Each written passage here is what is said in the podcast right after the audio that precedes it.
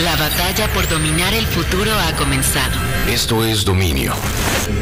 Un espacio para entender el lado oscuro de las empresas de tecnología y la Internet y recuperar el control. Conducido por Diego Mendiburo. Ya comenzó Dominio, el programa sobre el lado oscuro de las empresas de tecnología, aquí en Reactor 105.7. Yo soy Diego Mendiburu, me encuentran en Twitter como arroba échame un tweet y también la cuenta de esta emisión en la misma red social es arroba esto es Dominio. Igualito nos encuentran en Facebook y en nuestra página de internet www.estoesdominio.com. Ahí subimos todos los videos de todas las secciones de este programa y quédense porque vamos a estar hablando, si ustedes fueron o pensaban, mejor dicho, ir a algún concierto y fueron a comprar boletos o los compraron eh, vía internet para alguno de los eh, eventos musicales que debieron haber ocurrido hace unos meses, pero se nos cruzó a todos una maldita pandemia y fueron cancelados o supuestamente aplazados, bueno, pues ustedes tendrían derecho a que les pagaran eh, lo que ya pagaron y eso se ha vuelto ya un conflicto que está terminando de ser discutido y llevado ante la Procuraduría Federal del Consumidor, porque las empresas no quieren apoquinar, no quieren devolver el dinero. De eso vamos a estar hablando con la gente de TechCheck. Y por supuesto vamos a estar hablando con John y Fer de un tema súper interesante, que es el tema de los contenidos sintéticos o los deepfakes en Internet. Así que quédense, porque dominio ya empezó. Actualizaciones. Noticias sobre los gigantes de la tecnología hicieron enojar a Apple y como quizás nunca habíamos visto en la industria de la tecnología, una de las empresas más importantes de ese sector y más importante de los Estados Unidos y de hecho una de las empresas más valiosas del planeta da un manotazo tremendo en la mesa y le pone un hasta aquí a NSO Group, esta empresa de origen israelí, infame por haber eh, vendido y diseñado el software Pegasus que fue supuestamente utilizado por cuestiones de seguridad nacional por muchos gobiernos alrededor del mundo, pero ahora sabemos fue utilizado de manera indebida para espiar periodistas, activistas y personas defensoras de la libertad de expresión en muchas partes de este planeta, empezando ni más ni menos que por México, donde entre sus víctimas está Carmen Aristegui, Carlos Loret de Mola, Alejandro Calvillo y muchas otras personas públicas de este país. Entonces la gente de Apple con toda razón dijo,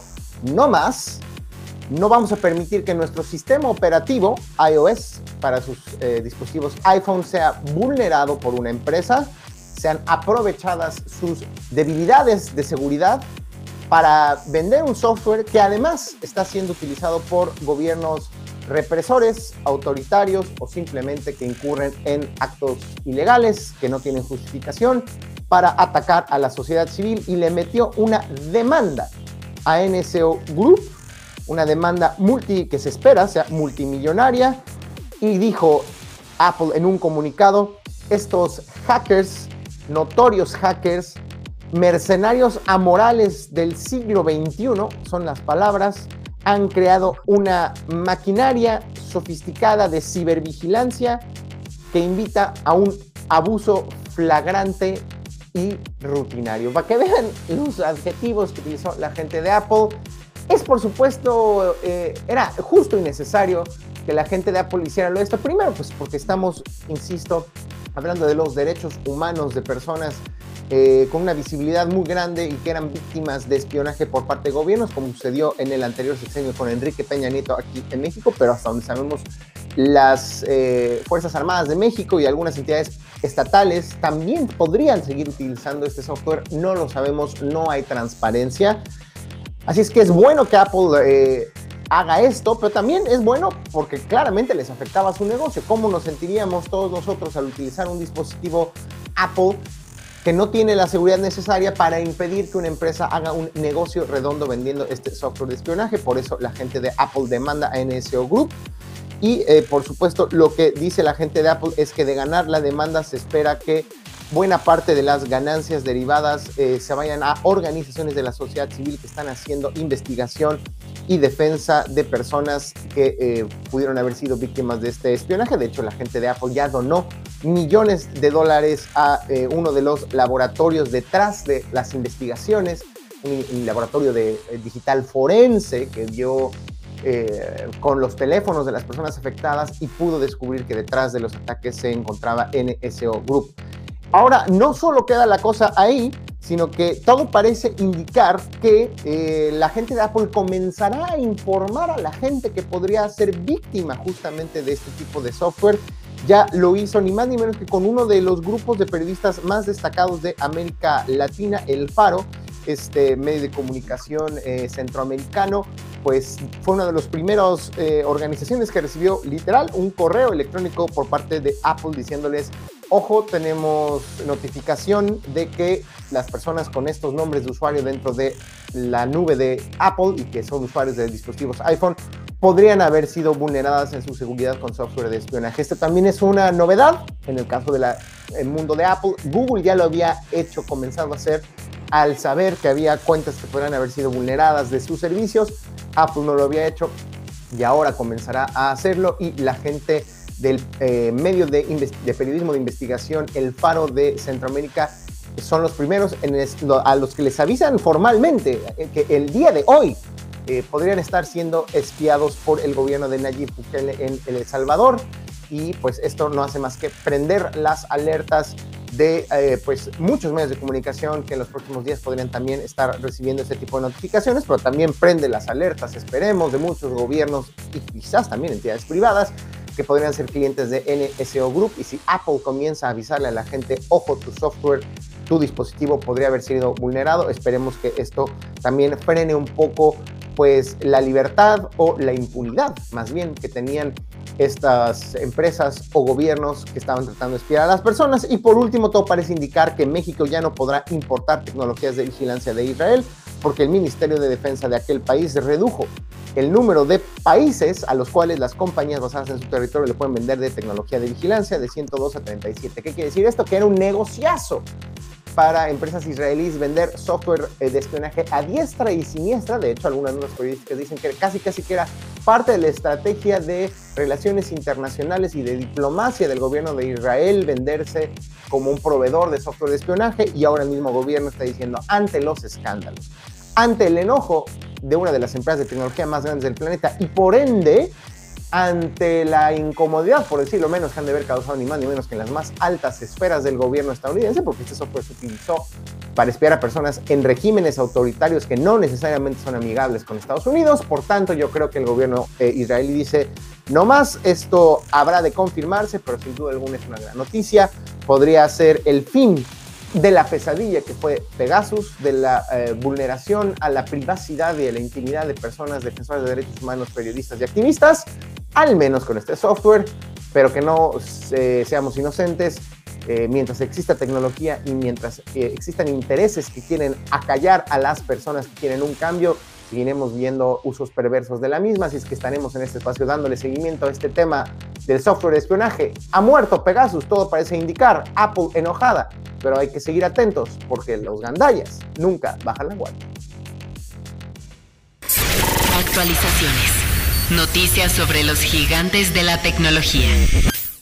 Oigan, pues justamente, ya que estamos hablando de temas de tecnología y un poco también de geopolítica, el tema de la soberanía tecnológica se ha vuelto primordial, es decir, la capacidad que tienen los países de desarrollar y producir avances tecnológicos y componentes tecnológicos en su propio territorio, o mejor dicho, de no depender de otros países para poder ser autosuficientes en la producción de dispositivos tecnológicos, más aún si pudieran ser estos ser utilizados en situaciones de guerra o de combate. Y dos noticias muy interesantes se dieron a conocer esta semana relacionados con este tema. La primera es que la gente de Samsung se une a Intel y a otras grandes marcas internacionales en la construcción de una mega fábrica en el estado de Texas de más de 17 mil millones de dólares para producir semiconductores, es decir, microprocesadores en territorio estadounidense. Recordemos que hay una directriz directamente de la Casa Blanca para todas las empresas de tecnología occidentales diciéndoles bájale a la producción en China. Ya no queremos que si China se enoja con nosotros nos cierre la llave o peor aún, que China tenga acceso a diseños, tecnología, productos que pudieran ser utilizados en situaciones de guerra o para el mismo espionaje de las Fuerzas Armadas estadounidenses o sus intereses internacionales Por lo tanto, queremos tener control de la producción, vigilada la producción y vigilada el conocimiento y la innovación. Por tanto, que se quede en Estados Unidos la producción de la mayor cantidad posible de chips, microprocesadores y componentes tecnológicos. Y en ese mismo sentido, el Departamento de Comercio de los Estados Unidos acaba de meter a una serie de empresas a su lista, a una lista, eh, digamos, que prohíbe, una lista negativa, no quiero utilizar una palabra que se utiliza muy de la ligera siempre que se habla de listas eh, negativas o que prohíben cosas, pero es una lista donde hay empresas que ya no podrán hacer negocios ni otorgarle tecnología al gobierno chino para prevenir que comience y continúe el avance de aquel país en cuestión de desarrollo de tecnología de computación cuántica. ¿De qué estamos hablando? Es la vanguardia, es la más reciente tecnología para hacer cálculos computacionales masivos, una especie de eh, evolución de las supercomputadoras, eh, que durante muchos años fue una competencia también para ver qué potencia desarrollaba una gran computadora.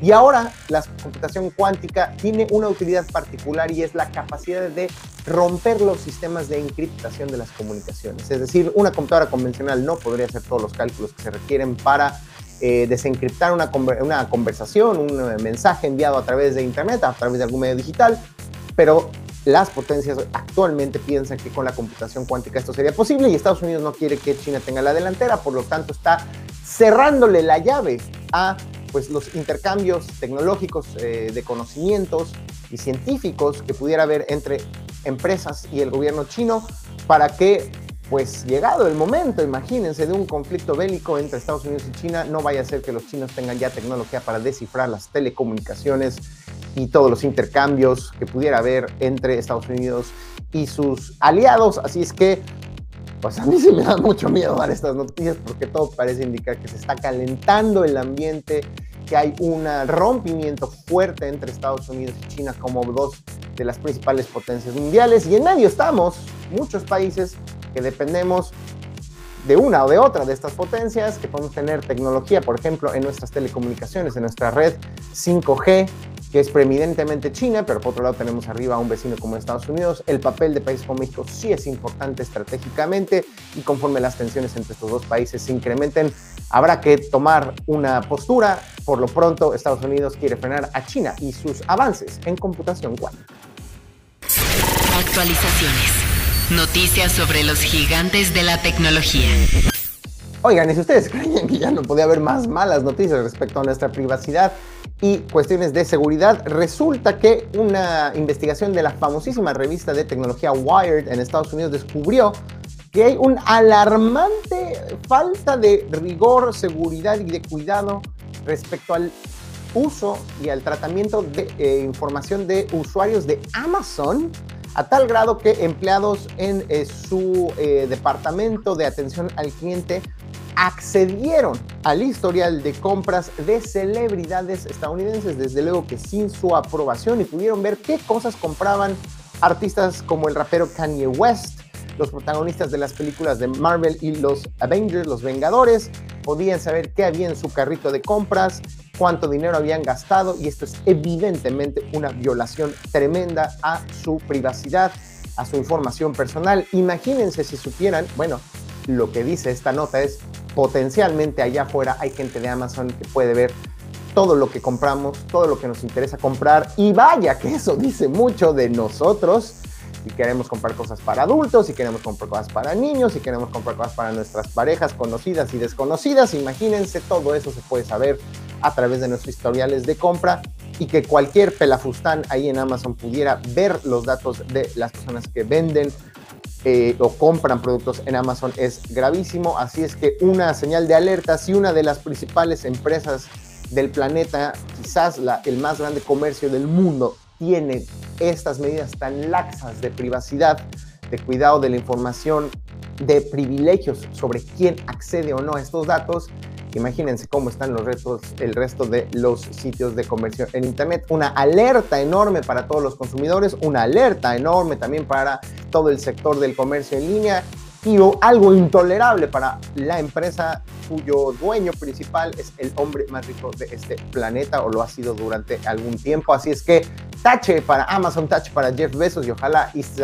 tema de la privacidad mejore en esta plataforma y en general en cualquier sitio de comercio electrónico. Actualizaciones. Noticias sobre los gigantes de la tecnología. ¿Cómo es gacho vivir en un país que se rehúsa a modernizarse, a ser eh, un país que progrese y que seguimos con políticas que a ciencia cierta sabemos no sirven para nada, como es el tema de la falta de regulación de la producción y el consumo de eh, drogas, de sustancias, particularmente de la marihuana, mientras que en otros países se empieza a abrir el mercado regulado, por supuesto, pero que permite que surjan todo tipo de comercios y una verdadera industria alrededor del tema de la marihuana.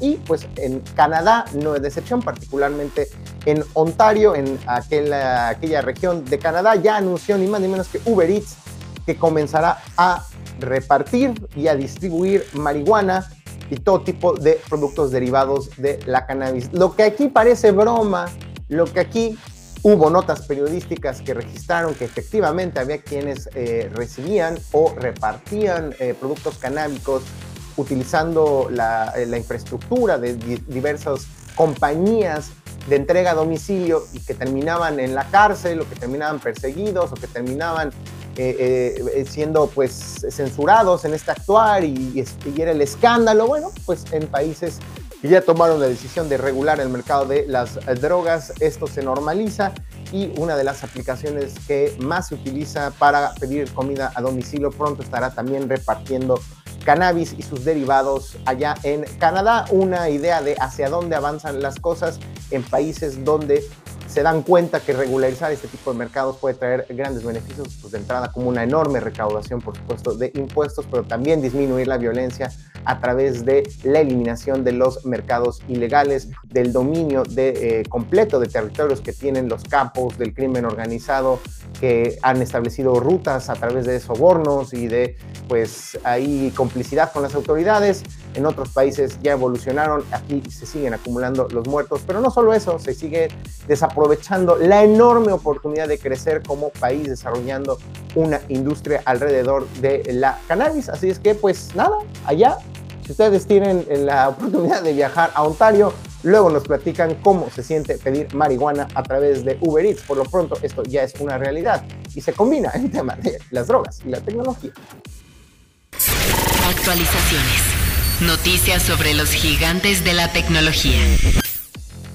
Oigan, y ya por último, una cosa que también se está complicando enormidades allá en Estados Unidos, resulta que la gente de Activision Blizzard, una de las principales empresas que editan y publican eh, y financian videojuegos, tiene diversos estudios internos de desarrollo, está metida en una verdadera bronca por diversas acusaciones de acoso sexual, maltrato, discriminación hacia mujeres e inclusive potencialmente algunas situaciones de violación que han sido ocultadas por su director eh, general. Eh, Bobby Kotick y ahora inclusive la gente de Microsoft y de Nintendo han admitido públicamente que les preocupa la situación, que tienen razón todas las personas empleadas de Activision Blizzard en salir a protestar y en demandar la salida de su director general. Es un típico ejemplo de cómo situaciones laborales son mal manejadas por las directivas o a veces las mismas directivas, las personas en situaciones de eh, liderazgo son cómplices, actúan de mala manera y solo hacen que las cosas se compliquen aún más. Si este compadre hubiera renunciado hace dos o tres semanas, la cosa se hubiera calmado, pero evidentemente seguimos sin entender cómo se debe de reaccionar y cómo se debe de escuchar a las víctimas, más cuando son múltiples, de temas como discriminación, acoso sexual y todo tipo de situaciones que ya para el año 2021 deberíamos de saber que no deben de ocurrir en los espacios de trabajo. Y bueno, al menos las empresas de tecnología son las que tienen pues mayores posibilidades de verse presionadas por sus personas empleadas, que generalmente son muy bien pagadas, que tienen voz y voto, que viven en estados con buen nivel socioeconómico y que pueden hacer que una demanda particular se vuelva un grito de ayuda global. Así es que la gente de Activision Blizzard hace sacudir la empresa de los videojuegos y esperemos que pronto tengamos noticias sobre un nuevo liderazgo en esta empresa. Premoniciones, un vistazo al futuro y sus consecuencias. Como cada semana es momento de las premoniciones, esta sección en donde Fernanda Rocha y John Black de Blackbot nos dan un vistazo al futuro y en esta ocasión vamos a hablar de medios sintéticos. ¿De qué de Montre se trata esto? Pues un poco de cómo lo que vemos y lo que escuchamos en Internet pronto no necesariamente va a ser la realidad, sino algo generado completamente por una computadora. ¿Cómo están, querida eh, Fer, querido John? Bienvenidos, como siempre, a esto que es Dominio. Hola, ¿cómo están? Nos da mucho gusto estar acá de vuelta. Esta vez estamos los dos y vamos a hablar justamente, Diego, de lo que mencionabas. Medios sintéticos. A ver, vamos a empezar eh, ordenando las ideas diciendo qué son los medios sintéticos. Bueno, es un nuevo término que se está utilizando para abarcar todo lo que implica la creación o modificación artificial de medios por parte de máquinas. Entiéndase máquinas como algoritmos, visualizaciones, o sea, ya no solo robotitos, ¿no? Sino todo lo que implica la generación de inteligencias artificiales, etcétera. Y bueno, en particular, programas que se basan justo en el aprendizaje automático o que pueden visualizarse de una manera pues emulando al ser humano en pantalla, ¿no? Eh, y, eso es lo interesante de todo esto, que ya no es solamente, digamos que los cables o el detrás de la inteligencia o de cómo funcionan las computadoras o las plataformas, sino ya una representación de, por ejemplo, lo hemos hablado acá, música escrita por inteligencia artificial, imágenes, texto, video modificado por inteligencia artificial, el tan mencionado video de donde veíamos a, un actor que es muy reconocido, que estaba ahí, tú lo veías y decías, es él, ¿no? Tom Cruise. Entonces, ese es el punto, eh, que ahora ya podemos ver la emulación de estas máquinas con los seres humanos. Y justo en esa emulación, Diego, digo, lo de Tom Cruise fue impresionante, lo tenemos ahora mismo en pantalla de, oye, ¿eso es el actor? ¿En verdad hizo eso? La tecnología ya está llevándonos a una línea donde ya puedes emular a cualquier ser humano y realmente pareciera un video filmado por él o grabado por él y no lo es. Pero también en otra vertiente a este tipo de medios sintéticos son todos estos personajes o streamers virtuales.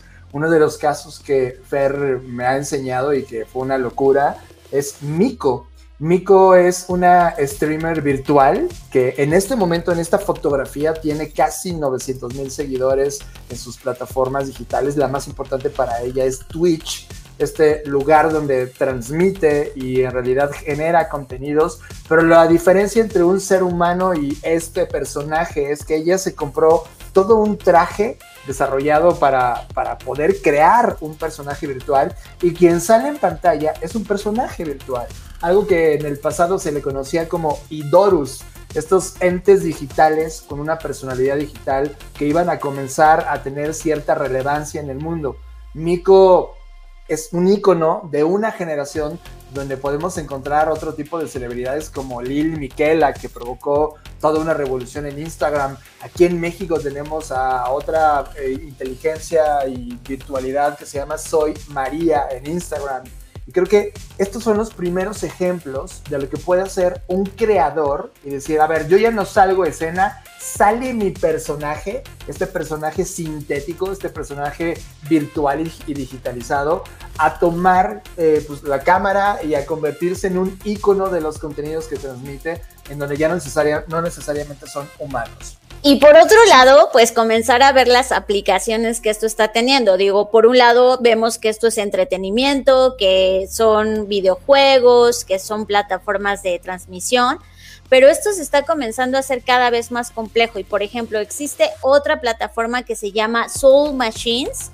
que prácticamente a lo que se dedican es a crear gente digital para todo tipo de temas y casos. O sea, por ejemplo, desde quiero que eh, para mi nueva campaña de perfume, de bolsas, de lo que se te ocurra, aparezca una nueva modelo y no quiero usar a una modelo humano o ya sea hombre o mujer, da igual.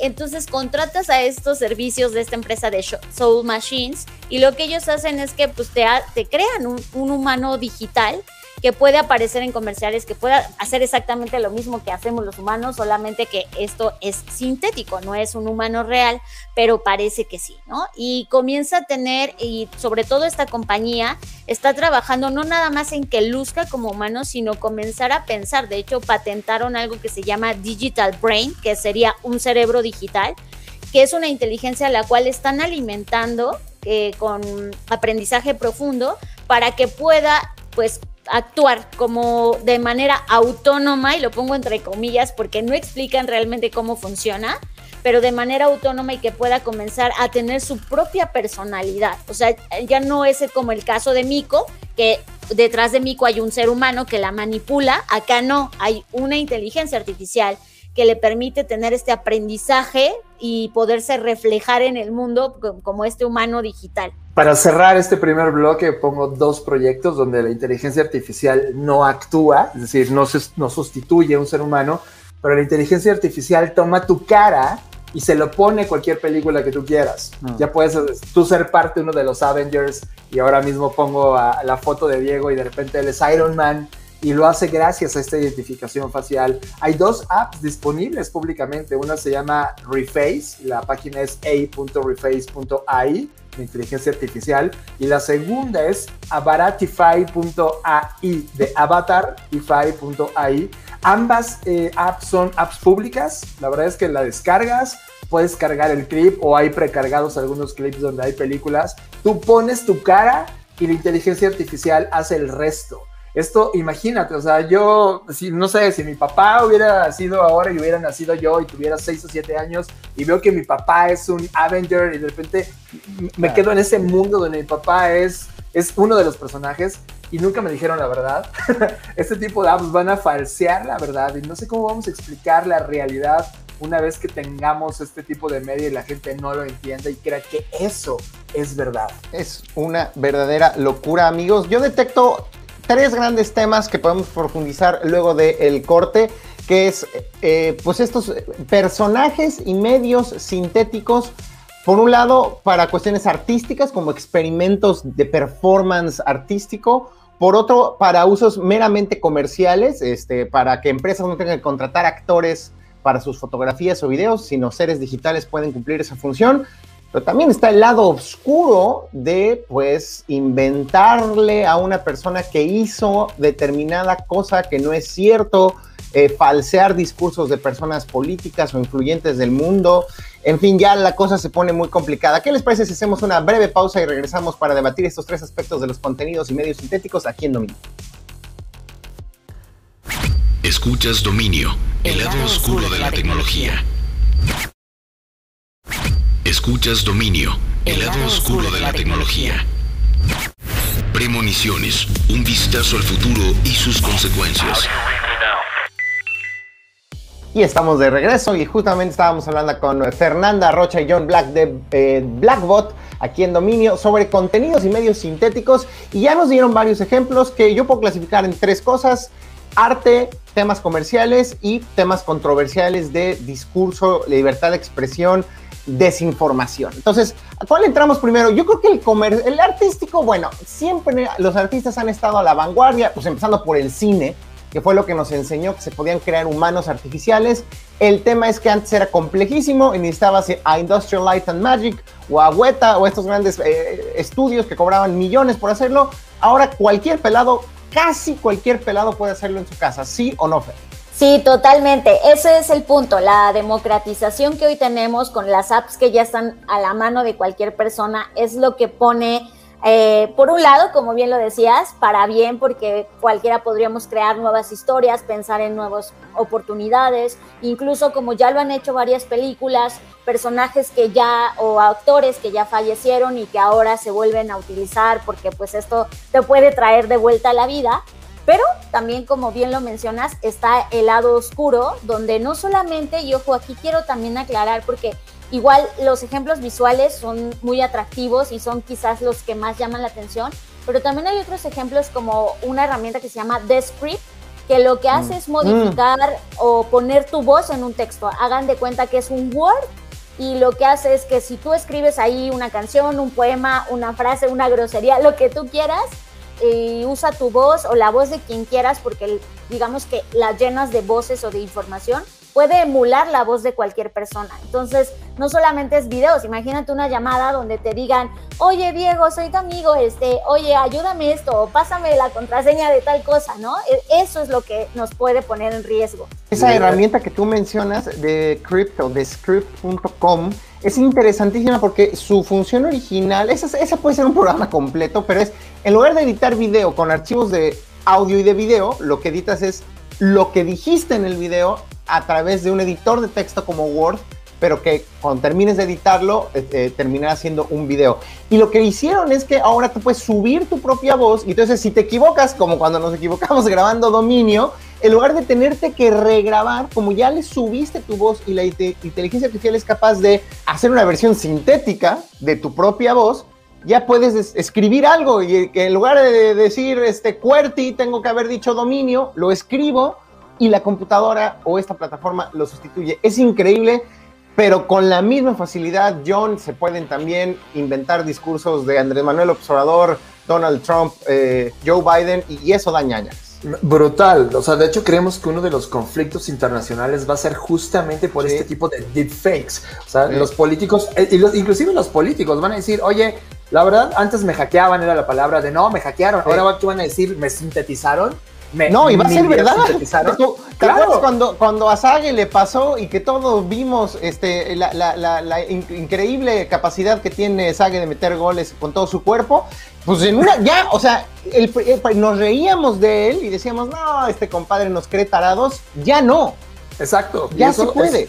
y eso es una locura. Ahora, ahora imagínate mezclando tanto lo político como lo artista. Impresionante. Imagínate que eres Downey Jr., ¿no? Y hablando de este ejemplo de, de los Avengers, y que ya no te paguen por filmar películas también, sino te paguen por grabar mil horas de contenido donde prácticamente lo que están haciendo es todo lo que están diciendo de ti, tu forma de hablar, tus expresiones, las sintetizan en estos medios sintéticos y pueden hacer 40 versiones de Avengers en el futuro. Esa es una nueva ley porque entonces ahora tienes derechos de ti, de réplica de tu imagen. Cierto, grabaste mil horas y te pagaron por esas mil horas, pero ellos explotaron cien mil horas después. Esa es una nueva discusión sobre los artistas, sobre los políticos, sobre los creadores, de qué va a pasar con este sello de ser tú y alguien que puede replicarlo y en qué momento es real, en qué momento es ficticio, en qué momento e-, eres tú el punto medio, que sí fue algo real, pero es ficticio, pero está probado por ti, el hombre real. Esa es una conversación interesante también. Totalmente, ya pasó con nuestro compadre Bruce Willis, que en Rusia le dijeron, vamos a hacer un comercial, y yo creo que Bruce Willis les dijo, oigan, ¿por qué flojera ir a Rusia? Ahorita hay pandemia, no, gracias. Y le han de haber dicho, pues sí, pues te pagamos este, 10 millones de dólares. Dijo, ah, bueno, eso ya me interesa. ¿Por qué no me hacen digitalmente? Les firmo un papelito y lo hacen sin permiso, lo cual Fer nos lleva también a esta discusión que creo que ya la habíamos tenido en algún momento porque el mundo es muy distópico.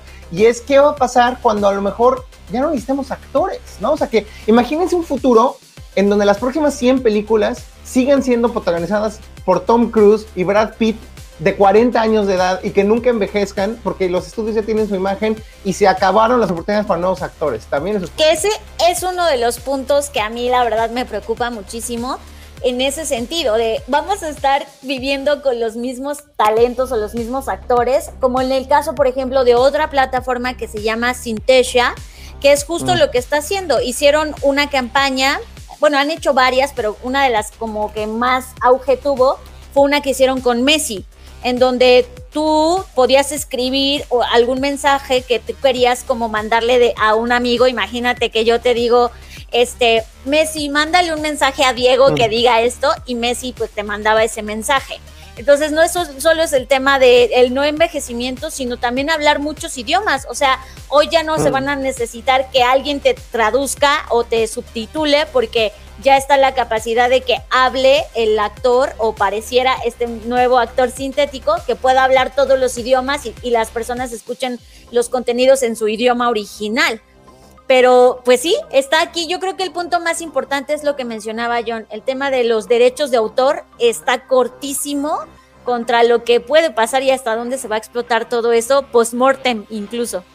Entonces, ¿qué demontres hacemos, John? Hay que decirle a los políticos, aguanten el cambio climático, aguanten la transición energética, aguanten corrupción, aguanten todas las cosas que no funcionan en México. Siéntense a hacer una nueva ley de derechos de autor para los contenidos sintéticos y también para sancionar a quienes utilicen contenidos sintéticos para desinformar.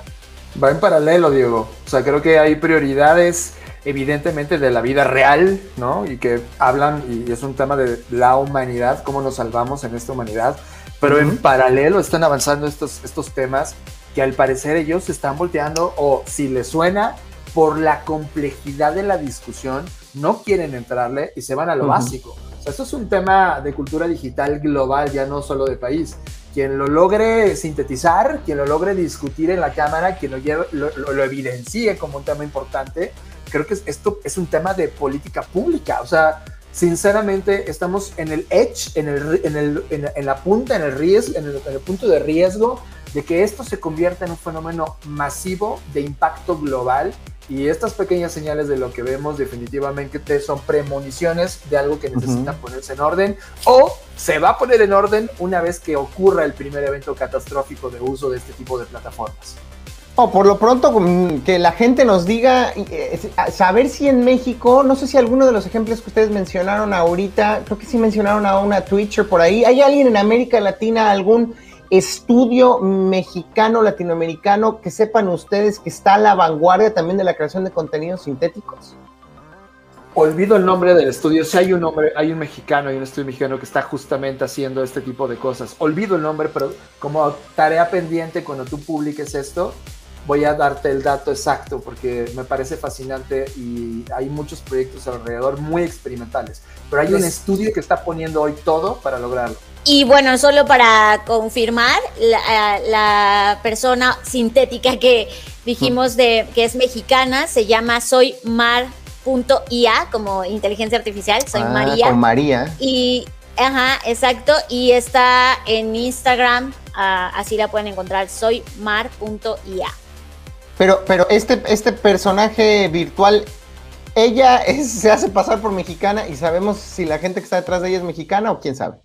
Sí, es, son mexicanos sus creadores, eso sí lo mm. sabemos porque en algún momento tuvimos un contacto para poder entrevistar y actualmente mm. pues María ya hace colaboraciones, ya ha hecho varias colaboraciones con marcas, con diferentes marcas, sobre todo de comida, de ropa, o sea, ya es una influencer, por llamarlo de una manera, digital. Híjole, Ese, eso se nos va a quedar en el tintero discutir cuántas veces, la pregunta es, ¿Cuántas veces hemos estado en Instagram o en TikTok o en otras redes sociales frente a una persona que nos parece muy divertida, muy chistosa, muy sexy, muy qué sé yo, y en realidad nos hemos dado cuenta que en realidad no existe y que todo detrás hay una computadora. Les dejamos esa pregunta al auditorio y mientras tanto, John Fer, díganos dónde los puede seguir escuchando la gente a lo largo de la semana. Bueno, pues nos pueden seguir en nuestros podcasts. Uno de ellos es Creative Talks, lo pueden escuchar en cualquier plataforma donde ustedes escuchen podcast. Y el otro es mensual, se llama Bookshake y de igual forma está en todo el mundo donde escuchen audio. Per, John, les mando un abrazo donde quiera que se encuentren. Nos vemos en el futuro. Interacciones. El debate de la semana con expertas en tecnología. Como cada semana es momento de las interacciones en esto que es Dominio, el programa donde hablamos sobre el lado oscuro de las empresas de tecnología. Y hablando del lado oscuro, vamos a hablar de algo que damos por hecho, y es que la mayoría de los eventos deportivos, culturales, musicales de este país nos obligan a comprar boletos en plataformas en línea. Unas son muy amigables, otras no tanto, pero el punto es que se nos cruzó una pandemia y obviamente muchos eventos se han cancelado o aplazado, y ya es ahí donde está el detalle con este pretexto, muchas de estas empresas no les han dado su dinero, no les han devuelto la lana los boletos que compraron a los consumidores y eso está gachísimo. Y para hablar de qué opciones tienen estas personas y cómo sí se podrían hacer las cosas de una mejor manera, nos acompaña como cada mesecito más o menos Fior García Miramón, quien es eh, fundadora de TechCheck. ¿Cómo estás, querida Fior? Bienvenida. Muchas gracias, Diego, y muchas gracias a toda la gente que nos está escuchando. A ver, pues cuéntanos cómo inicia esta cosa. Bueno, de entrada, empecemos por lo básico. Ya es muy raro que la gente compre, vaya a un lugar y compre dineros, eh, dinero, compre boletos físicos. casi todo se hace en línea y hay dos, tres empresas gigantescas en México que prácticamente son un monopolio, ¿no? Sí, así es. Bueno, entonces, eh, pues hemos identificado principalmente Ticketmaster y Superboletos, en donde muchas personas a partir de la pandemia, bueno, los eventos se cancelaron, los eventos masivos, festivales, eventos, conciertos, eventos culturales.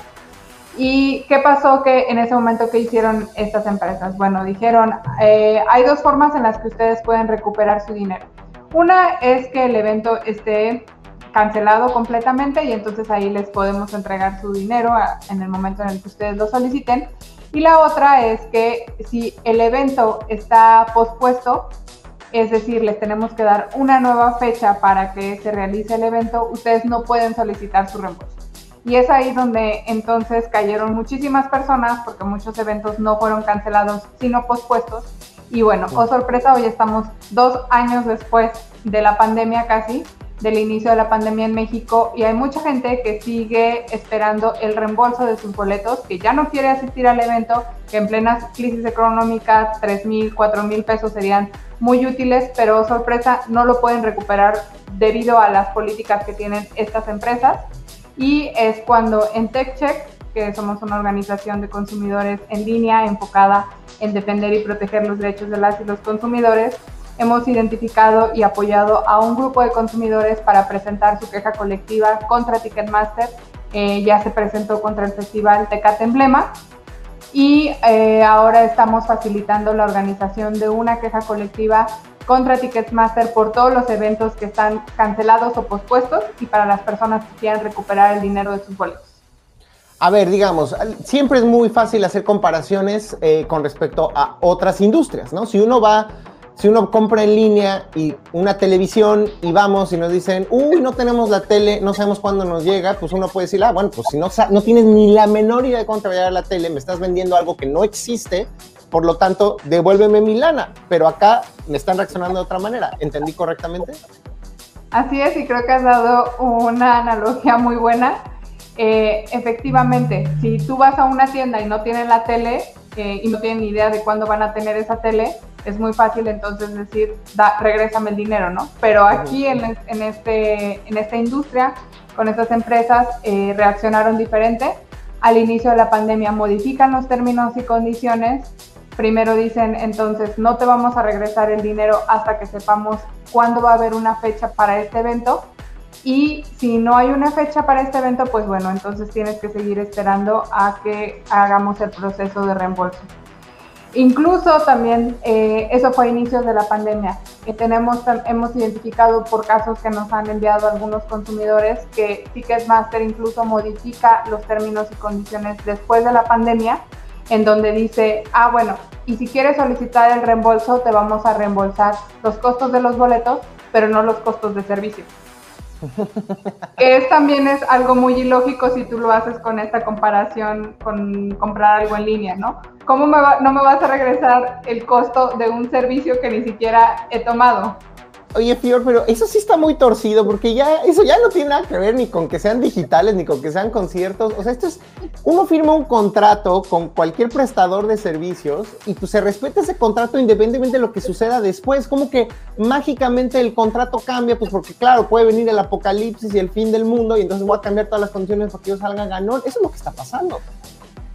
Eh, pues sí, y eso es lo que un poco nos preocupa eh, y por eso en TechCheck, Diego, eh, al apoyar a este grupo de consumidores que se acercaron con nosotros para que presentaran su queja colectiva, empezamos a hacer investigación de pues cuál había sido la postura en otros países frente a estos casos, ¿no? Porque pues dado que fue una pandemia, un evento global, sabemos que en otros países debieron haber tomado otras medidas o qué fue lo que hicieron. E identificamos, por ejemplo, que en Estados Unidos los consumidores obviamente empezaron a quejarse, todos los festivaleros, todos los que compran conciertos, en decir, bueno, es tanto dinero en una crisis económica, no es posible que la empresa haya, modifique sus términos y condiciones a su conveniencia y no me permita recibir mi dinero. Presentan todas estas quejas ante jueces y en este caso no fue la Agencia de Protección al Consumidor, sino jueces estatales en Estados Unidos quienes dictaminaron con Ticketmaster que la empresa estaba obligada a entregarles el costo de sus boletos con sus servicios a todos los consumidores. En estados como Arizona, Nueva York, New Jersey.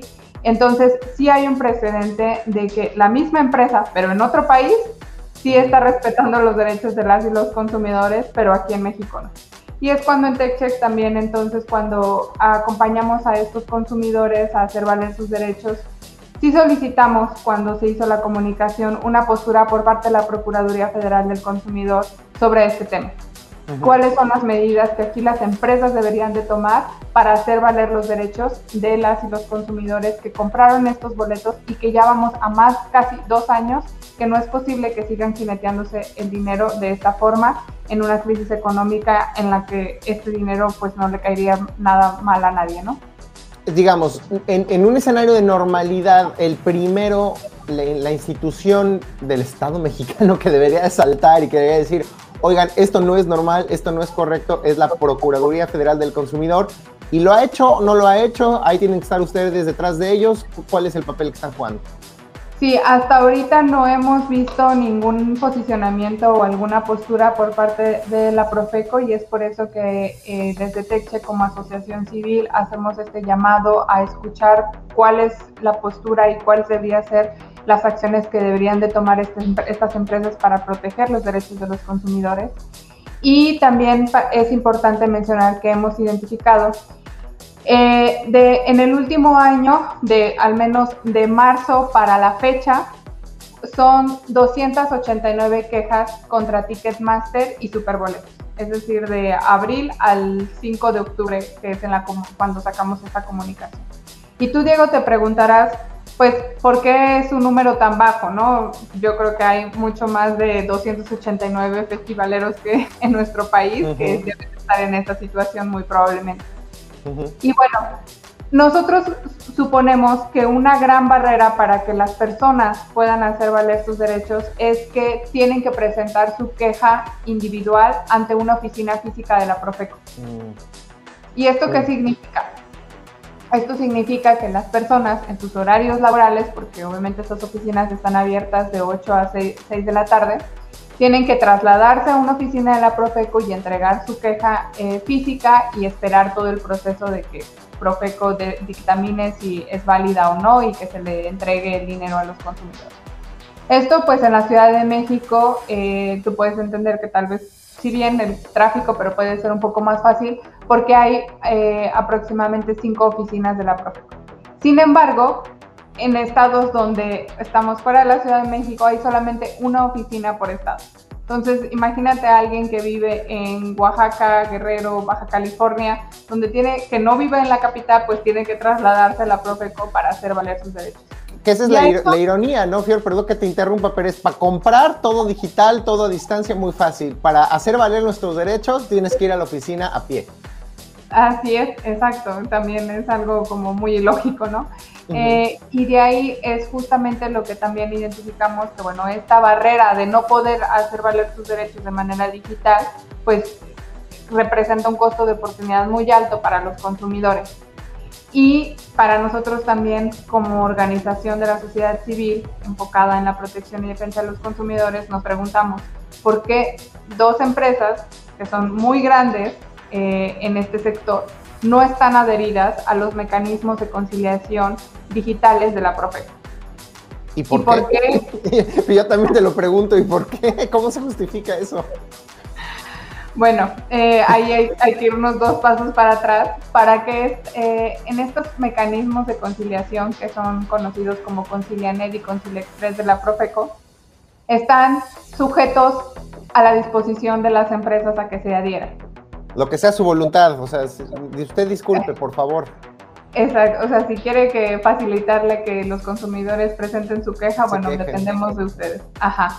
Entonces, hoy nos preguntamos por qué otra vez, a casi dos años de la pandemia, estas empresas, donde claramente son un sector muy particular en el que tuvo que modificar toda su actividad durante la pandemia y que eso implicó eh, modificar el patrón de el consumo de las personas, pues porque no se adhirieron a los mecanismos digitales de la Profeco. Y es algo que también enfatizamos en la comunicación, donde eh, si queremos que más personas puedan hacer valer sus derechos, sería importante que la Profeco pues requiera a Ticketmaster, a Superboletos y a otras empresas organizadoras de eventos masivos a que se adhieran a los mecanismos de Concilianet o Concilia Express para que permitan a los consumidores presentar su queja de una forma mucho más fácil y desde la comodidad de su casa. A ver, hay una probabilidad enorme de que más de una persona que nos está escuchando ahorita por Reactor 105.7 haya sido un comprador de boletos para alguno de los eventos que se cancelaron o que se pospusieron y que no les han devuelto la lana y les caería muy bien ahorita con la inflación que está a tope tener una lanita de regreso para su economía familiar.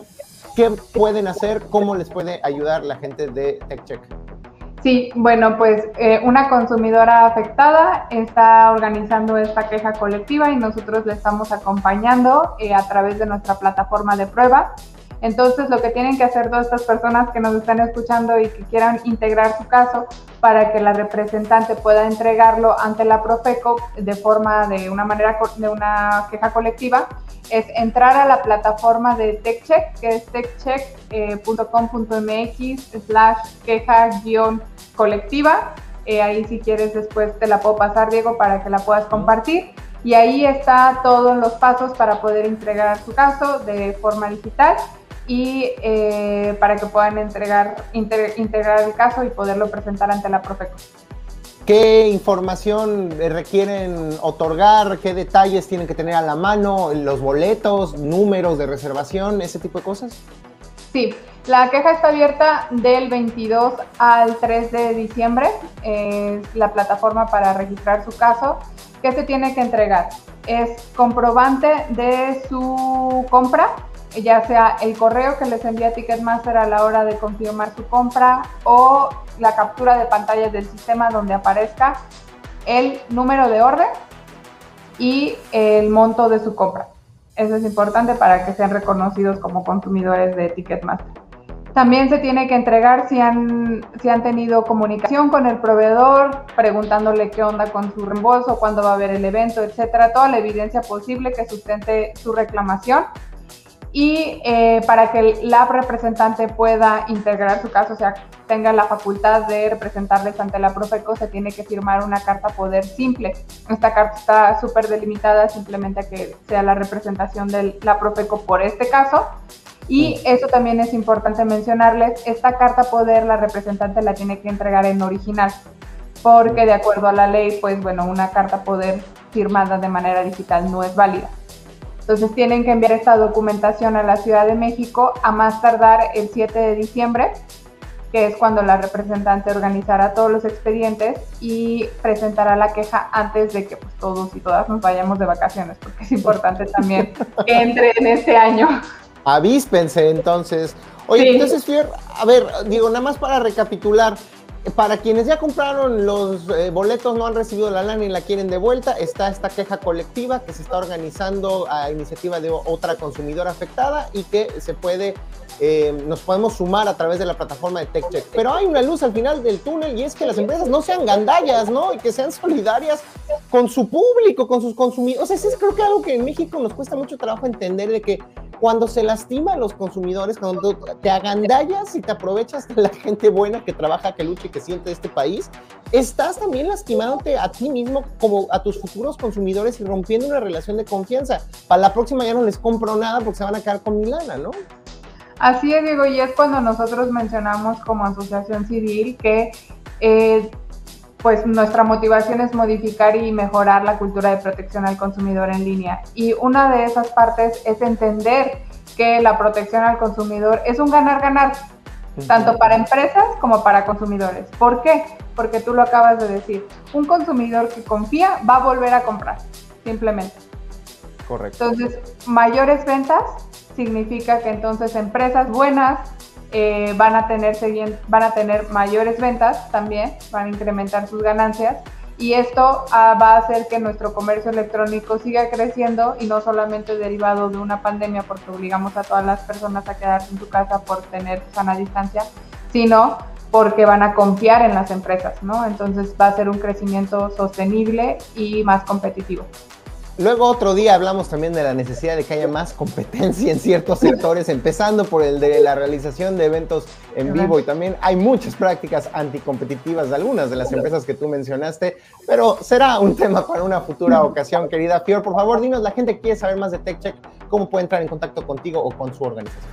Sí, muchas gracias, Diego. Sí, eh, nosotros estamos en Facebook, en Twitter, en Instagram y estamos como arroba TSTech check, como en inglés, todo junto, MX.